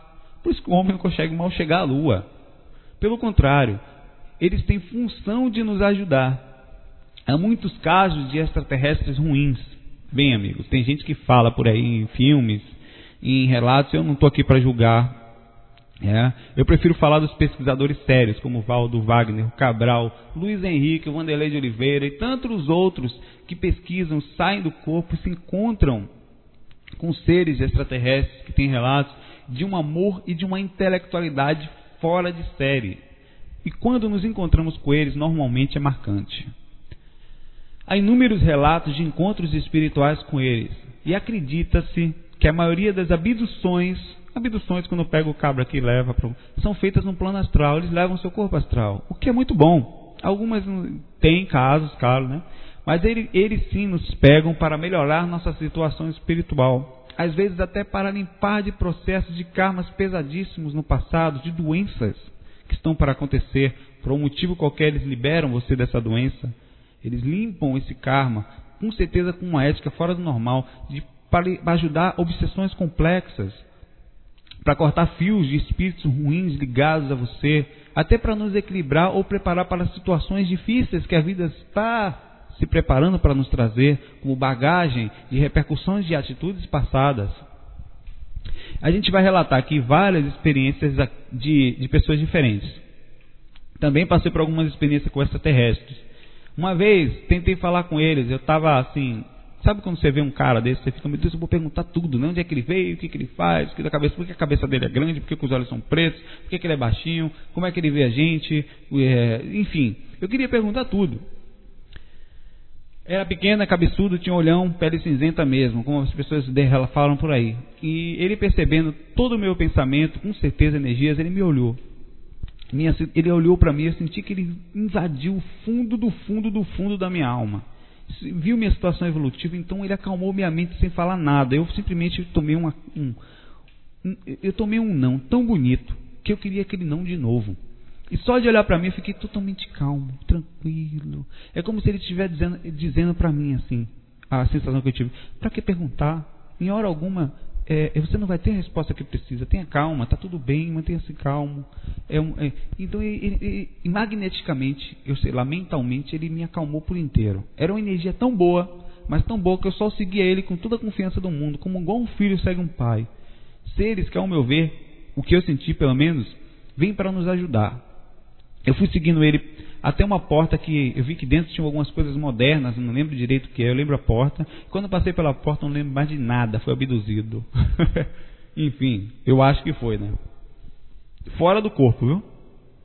Há muitos relatos com encontros, por exemplo, no livro Espiritual 2 do Wagner Borges, há ilustrações feitas por Glória Costa sobre vários encontros com extraterrestres. Tem esse livro de graça lá no site dele que a gente já disse. As imagens também. São seres espirituais evoluídos. Em sua maioria não vêm aqui de corpo físico, como a maioria acha que vai ficar olhando para o céu e vai ver. Eles têm poder de modelagem e conseguem se materializar ou desmaterializar totalmente, a ponto de ficarem praticamente invisíveis, até invisíveis para os mentores do planeta, de tão sutis que esses caras são. Uma vez eu fui dar uma palestra em um curso na Chapada Diamantina. Eu, é, é, fui convidado tal. Depois do um curso, o curso, depois de ter feito a palestra no Centro Espírita, fiz um curso numa casa esotérica. Eu não lembro o nome do Centro Espírita, mas eu vou lembrar. Depois eu posto nos comentários. É uma casa que já existia, acho que há uns 70 anos lá, uma coisa bem antiga. E, e uma casa esotérica chamada Três Chamas, né? E a gente deu um curso lá de dois dias. E tanto na palestra como no curso, isso já faz uns 5 ou 6 anos, não lembro mais. Eu fui assistir é, não foi assistir esse curso um dos maiores pesquisadores sobre ufologia no Brasil e no mundo. É o senhor Alonso Valdir Regis. Ele é um pesquisador, é um, ele é visitado por outros tantos no mundo. Pessoas vêm do mundo inteiro visitar a chácara dele. Lá na Chapada Diamantina, na cidade chamada Morro do Chapéu, existe um grande polo energético e, segundo relatos, muitas naves foram, foram vistas, muitos OVNIs, objetos voadores não identificados, foram vistos ali. Então, na, na chácara dele, é toda preparada, tem, tem uma, um lugar para muitos livros, tem uma estátua de um disco voador, uma réplica perfeita quase, né? Lá e, e sabe que ele foi fazer, por que, que ele foi fazer esse curso de viagem astral com a gente? Ele sabia que praticamente 95% das aparições de extraterrestres, depois de muito estudar, estão no plano espiritual. Quando eles raramente se materializam. Então ele queria encontrar, aprender a sair do corpo. E como ele percebeu que ficar só olhando para o céu era bom, mas limitado de certa forma, ele só enxergava uma dimensão. Foi abranger o seu campo, foi evoluir o seu campo de ação, de visão. Ele hoje é um pesquisador de projeciologia também. Um grande abraço, abraço para o senhor Alonso Valdir Regis, é muito sério, um pesquisador muito sério lá na Chapada Diamantina. Ele abre espaço para visitas, é muito conhecido na região e na, e na, e na situação nos, como pesquisador no assunto. Se digitar o nome dele no Google, vocês vão ver que existe muita coisa. todos que lá estiveram naquele curso, um abraço para todos, porque foi uma energia muito boa, foi um encontro maravilhoso. Eu tenho fotos de lá. Uma hora dessa eu coloco abaixo, coloco aí para todo mundo ver. Eu falo isso em todos os áudios, mas acho que esse áudio vai estourar, viu? Esse áudio vai ser o maior de todos. Como sou, eu não sou muito organizado nessa coisa de horário, mas vamos lá, né? Grande ou não, tenham paciência comigo. Acho que vai dar um tempo legal. Eu estou mais ou menos no fim já. Uma vez, eu não sei se é ele, mas o Geraldo Medeiros, em um dos seus livros, acho, ele relata um encontro com um ser espiritual de outro planeta, que nem forma tinha. E que ele sai do corpo e, ele, e o ser chega perto dele, ele percebe, né?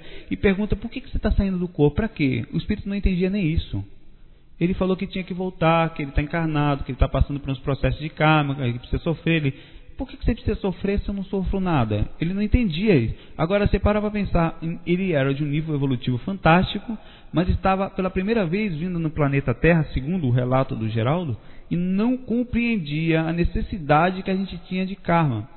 E isso significa que possivelmente as situações em outros planetas sejam diferentes de aprendizado, né? que não seja necessário sofrer para aprender. Ou então, o sofrimento seja um conhecimento. Ah, mas fala a verdade, o sofrimento é maravilhoso. É uma regalia que só a gente, ser humano, sortudo, que nós temos. Ou coisa boa, né? e ele, por mais que Geraldo Medeiros, não sei se é ele, me desculpe se não foi ele, depois eu lembro o nome tentasse, faz tempo que eu li esse livro. Ele não conseguia entender, o espírito não entendia. Aí, no mesmo relato, o espírito pede licença a ele, fala que volta em alguns minutos. E ele chega e volta. E nesse tempo, ele, segundo o espírito, ele quebra a barreira do tempo, reencarna no planeta Terra, pede permissão para reencarnar, volta depois e vem falar com ele no mesmo momento. Falou, ele falou que tinha voltado, tinha reencarnado lá, sei lá, 60, 70 anos, e mesmo assim, depois disso tudo, ele fala que não entendia ainda motivo para que encarnar para sofrer.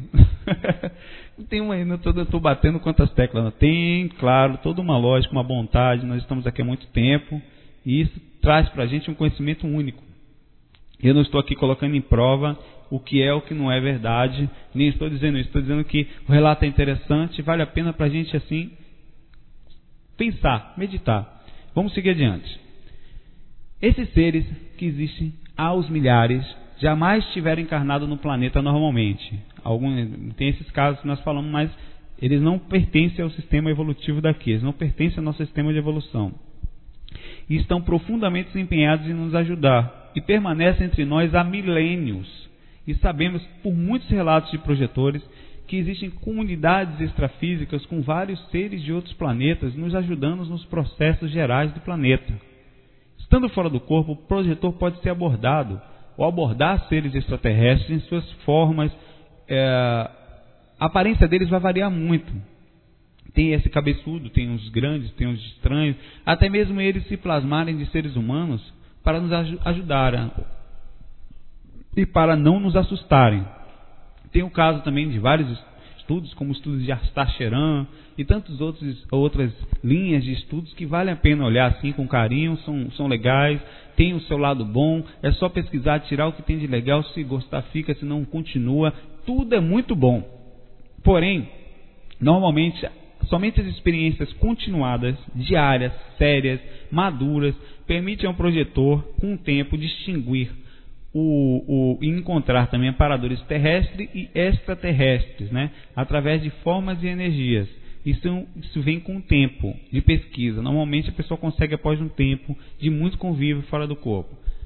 E além de encontrar extraterrestres, o projetor deve estar mentalmente preparado e prevenido para observar objetos e vidas totalmente novas, onde pode, pode parecer inicialmente totalmente sem lógica, absolutamente sem nenhuma lógica, mas para que façam parte de situações para quem não está preparado, nunca foi presenciado, por exemplo, Plantas extraterrestres você pode encontrar coisas estranhas, animais de outros planetas, seres diferentes, formas diferentes, tecnologias e energias que é, a, as manifestações dela podem ser totalmente sem lógica. Em sua maioria, sem nenhuma dúvida, os extraterrestres são mais evoluídos que qualquer um ser ligado à Terra, normalmente. Até mesmo que os nossos mentores, em muitos casos, são consciências livres, tão bem com a sua consciência, tão evoluídas, que vêm ajudar outros nos outros planetas como missionários, ajudar na evolução. Um dia, quem sabe, a gente chegue nisso. Estou no planeta Terra aqui, vou ajudar o povo de Marte lá, que o povo está muito atrasado, vou dar uma força. Coitados, os bichinhos estão sofrendo, enquanto aqui está bem, vamos lá dar uma força para eles. Então, existe, claro, uma forma muito maior do que essa brincadeira que eu falei, mas é mais ou menos por aí.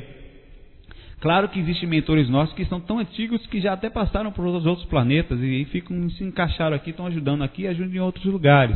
Mas vale como observação, né, para a gente ver isso de uma forma ampla. A gente está falando aqui sobre o encontro e os seres que podemos estar juntos no plano astral. E se vamos continuar no próximo áudio que a gente vai falar, né, sobre assediadores inteligentes e que, tem, que eles têm grande domínio energético. Agora, a gente já falou um pouquinho sobre extraterrestres no plano espiritual, que é onde eles se mais se encontram. Vamos falar agora de exoprojeção. Já está terminando, viu? Quando a consciência está projetada no psicossoma, no corpo astral, o que é exoprojeção, né? Até mesmo no corpo mental, bem mais raro, mas acontece, mas estando ela fora do planeta, é o que chamamos de exoprojeção, estar consciente e fora do planeta. Isso pode ter algumas visões. Você pode ver a Terra inteira, você tem na dimensão, vendo na dimensão total troposférica. Você pode ver só um continente, você pode ver seu país, ou só pode estar numa altura que você enxergue a sua área, o seu estado, né? mas está mais ou menos fora da Terra pode ver as estrelas e sentir uma liberdade muito grande, ganhando uma visão de dimensão única, onde nos vemos como passageiros de um planeta onde pousamos para aprender. A visão da exoprojeção, a, a projeção no espaço, pode abranger e muito a visão de um projetor. É muito difícil chegar lá, é, né? Mas é possível sim. Onde também percebe-se a, a assim, percebe que o humano está preso dentro de um tempo, dentro de um, de, de um fim, do começo, onde na verdade aquilo tudo é um processo de aprender uma escola. Uma escola onde a gente veio e entrou para ficar temporariamente, porque você percebe que não é existe só aquilo, existe além daquilo, além de sair do corpinho para a projeção astral, existe muita coisa além disso. Existem muitos relatos de projetores também em outros planetas. Sinceramente, particularmente, nunca fui. Uma vez eu tentei ir lá voando até a lua, quando chegou no meio do caminho eu senti desespero, ficou tudo preto. Aí eu, eu falei, e agora? Aí eu ouvi uma voz, quer trabalhar? Eu falei, quero. Aí fui puxado de volta. É, é, é assim, no meu caso é porque, sei lá, eu vou para onde? Eu voltei para as pessoas que eu gosto, para onde o meu mundinho, para o umbral fofo que eu adoro, que é aqui que eu sou útil. Vou fazer o que lá fora? É assim, claro que eu queria ir até a lua, ver como era a lua, ver se tinha alguém lá, ir em outro planeta, ver se como é. Mas assim, eu, uma hora dessa, vou tentar. Não sei nem se vou conseguir, se vou sentir o mesmo medo, se vou sentir o mesmo vazio. Sei que eu senti vazio. Eu me desconectei da energia da Terra por um momento e senti um vazio muito grande. Me senti mal. Eu acho que eu sou do umbral. Tem jeito de sair, não. Não acho que todos nós somos, de certa forma, mas eu me sinto muito. E, e aí, esse, esses projetores que já foram os planetas, né? É, isso depende muito de consciência, de lucidez e de domínio energético, né? Nem que seja patrocinado por algum mentor, algum extraterrestre, pois o cordão de prata não é fácil de controlar tão fácil assim, né? O, ele estica, vai-se embora, mas ele não é tão fácil de mudar. E muitas vezes essas experiências acontecem em corpo mental por esse motivo. O projetor que consegue chegar em outro planeta é raríssimo, mas tem sim muitos deles. Eu conheço muitos amigos que foram tem o que chamamos de projeção cósmica, projeção extraterrestre. Chega a um nível onde poucos no mundo conseguiram tal efeito. Não são muitos, não. Porque a gente é muito atrasado ainda. Na verdade, eu não, eu não diria atraso. Eu não gosto muito da palavra atraso. Nós somos quase crianças no jardim de infância. Eu vejo assim. É, não é que nós sejamos atrasados, nós estamos abaixo do ginásio, estamos no jardim de infância. E alguns conseguem sair do jardim de infância e ir lá no ginásio. Só que não entende nada. Nem caticatibiriba. E logo chegam no ginásio, né? Ficam lá falando, nossa, eu estou no ginásio. Sabe nada, mas está lá, né? Vai demorar um pouco, vai, não vai ter base, vai depois volta. Então, ou seja, nosso momento atual é aqui no Jardim de Infância. Ainda é. Nós não somos atrasados. Estamos no lugar que deveríamos estar. Tem gente que fala, o planeta Terra é o terceiro planeta mais atrasado que tem. Não tem problema nenhum em ser atrasado. Eu adoro que esse é o nosso momento, um momento de ir para um umbral gostoso, de participar daquela escuridão maravilhosa, de poder ajudar aqueles seres que estão lá, depois poder de vez em quando voltar para o corpo e sair de novo. Isso é perfeito, por enquanto está ótimo, não é acomodação não, é entendimento do que nós somos. Se vai chegar lá depois, maravilha. Primeiro eu quero passar por essa parte. Eu acho que é um pensamento legal. Não estamos atrasados, estamos no ponto exato onde deveríamos estar. Não existe assim. Eu não acredito que se um criador está ali, independente da opinião pessoal, ele, ele falou: não, você vai ficar atrasado, você vai ficar maior. Não. É tudo um processo equilibrado. É uma coisa muito bem feita. É bondade. É justiça. E justiça é isso. Estamos, vamos brincar no nosso jardim aqui. Assim como nós não passamos pelos jardins de infância, um dia nossos filhos vão ter que passar. Nossos filhos não são mais atrasados por passarem com o jardim de infância. Eles vão chegar na nossa fase e podem ser muito melhor que a gente. A gente sabe disso. Essa é uma visão bonita e equilibrada. Eu acredito muito que é por aí. E não dá para falar muito disso, que isso envolve muita religião, me perdoe. Mas enfim, vamos lá. Uh, a pessoa que vê fotos de outros planetas, será que isso pode ajudar a sair do corpo? Pode ajudar.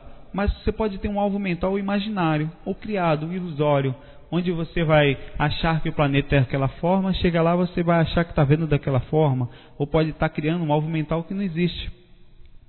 Vale a pena tentar? Vale. Quem quiser pesquisar, ao sair do corpo, tenta ir até lá, né? Se, se conseguir sair. Tem gente que já viu, muita gente falou que foi até a Lua, que foi até lá em cima. Senti, é, é, muito difícil, né? Pelo menos para mim, tem sido. Mas vale a pena com pesquisa. Vai estar numa dimensão legal, se não tiver com condições, vai, faz o teste, escreve pra gente, escreve para todo mundo, avisa como é. Sim, essa coisa de não. Divide, passa adiante. A gente é pequenininho, pequenininho, mas Deixa o conhecimento para todos.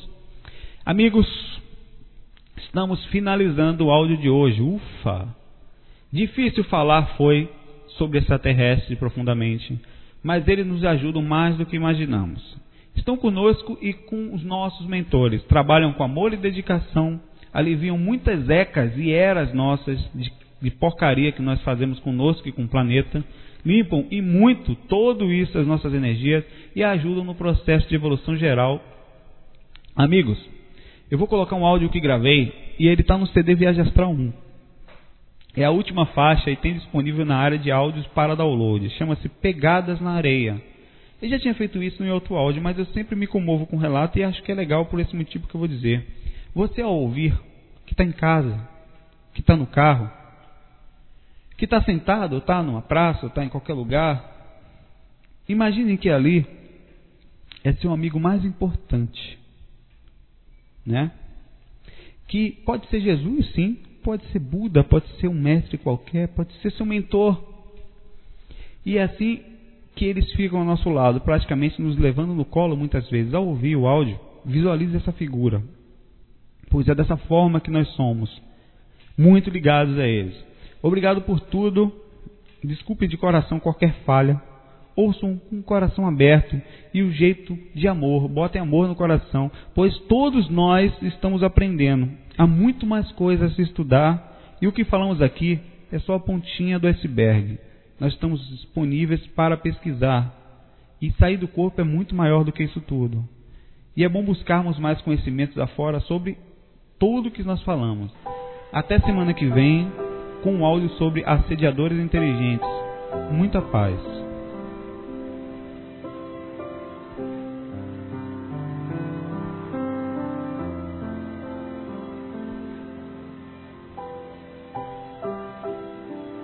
Uma noite eu tive um sonho.